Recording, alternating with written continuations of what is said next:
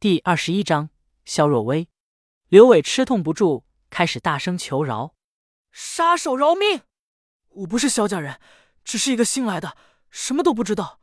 你一定是认错人了。”对方冷哼一声道：“我问你答，不说实话，我就杀了你。”竟是女人的声音，尽管语气硬憋出一股冷腔冷调，却仍然声声悦耳，听得舒适享受。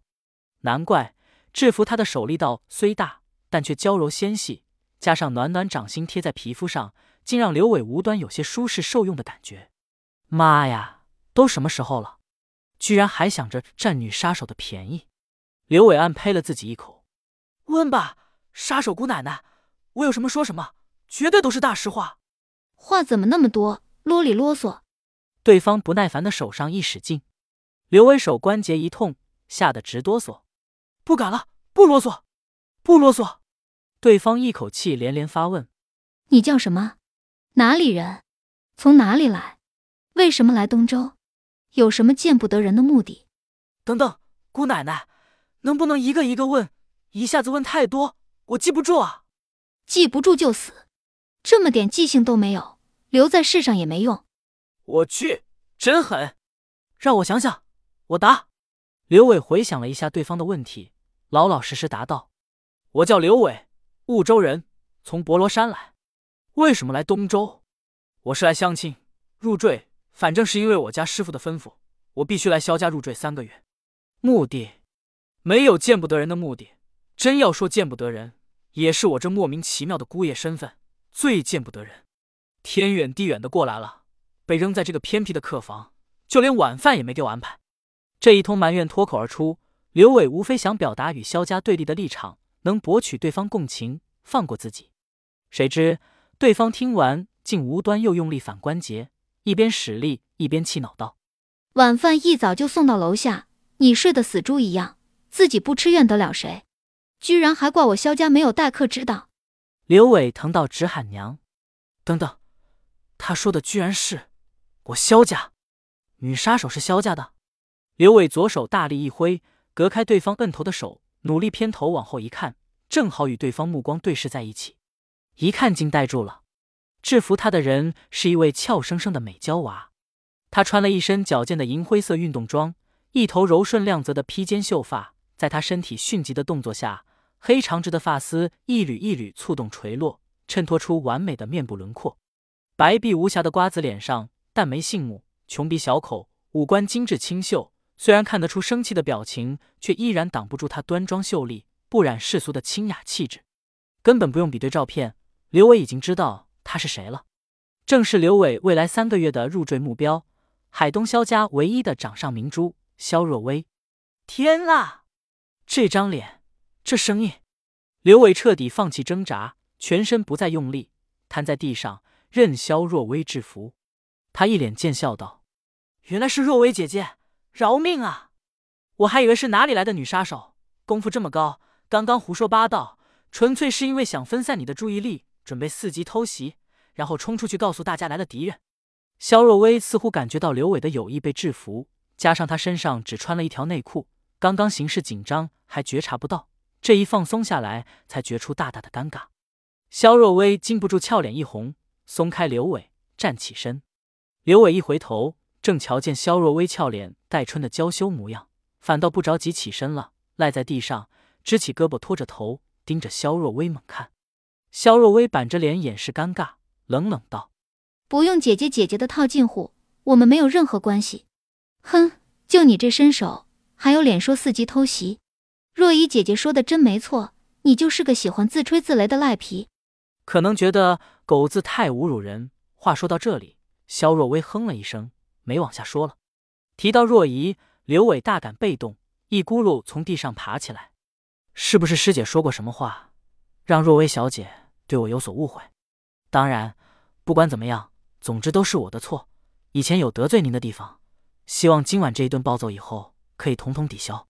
刘伟象征性的摸了摸受伤的熊猫眼，装出一副委屈巴巴的模样，可怜兮兮的望着面前的俏佳人。肖若薇见他故作受气小媳妇的做派。一时间又好气又好笑，竟不知该如何回答。此时突然听到“砰”的一声闷响，主卧门被撞开，阳台门也被推开，只见前门三个保镖，后门三个保镖，同一时间冲进房间内。原本两前一后、训练有素的阵型，却在两位带头保镖的及时止步中，后人撞前人，三人一堆成滚葫芦状扑进房内。此刻，房间内的情景无厘头到了极点。六个跌成狗吃屎的保镖，无比震惊的看到了毕生难以置信的一幕。平日素来以尊贵优雅享誉海东名媛圈，无数豪门公子前呼后拥，视如公主。一众保镖心中凤如日月的萧家掌上明珠若薇小姐，竟与这位仅穿一条内裤还被打成猪头脸的龌龊少男共处一室。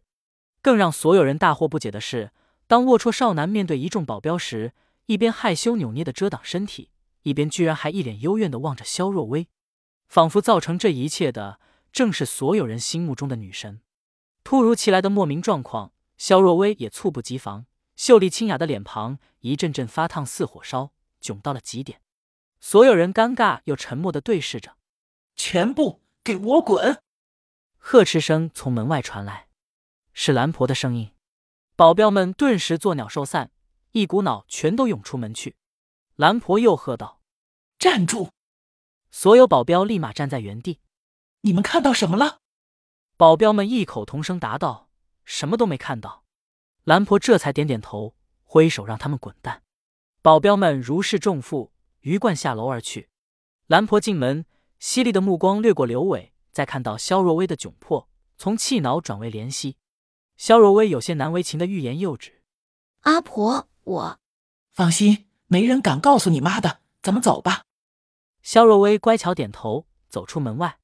临出门之际，肖若薇特意将门外的送餐车拉了进来，扬声说道：“我肖家从不怠慢客人。”下次再胡说八道，可别怪骨瘦如柴、弱不禁风的人又来暴揍你。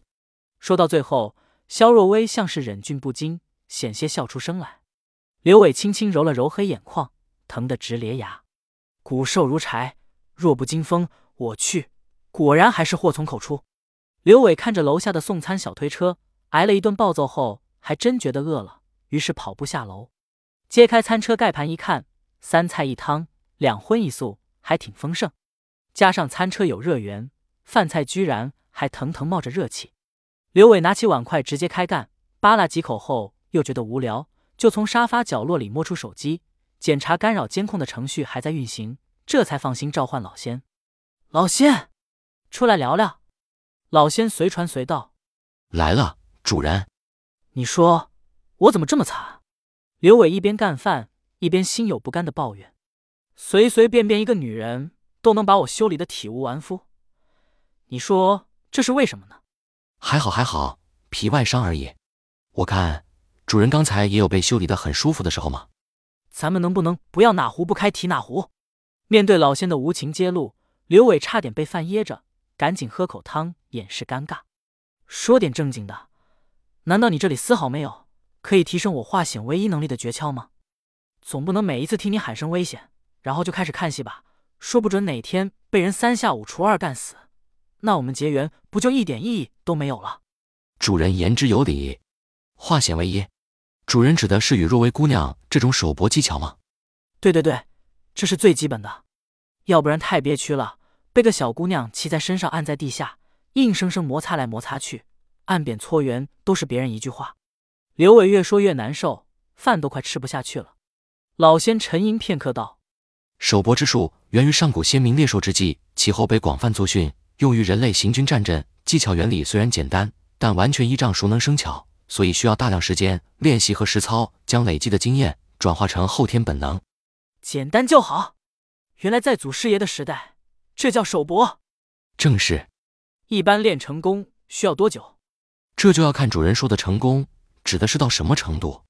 就拿萧若薇来做目标，你告诉我。打赢他需要练多久？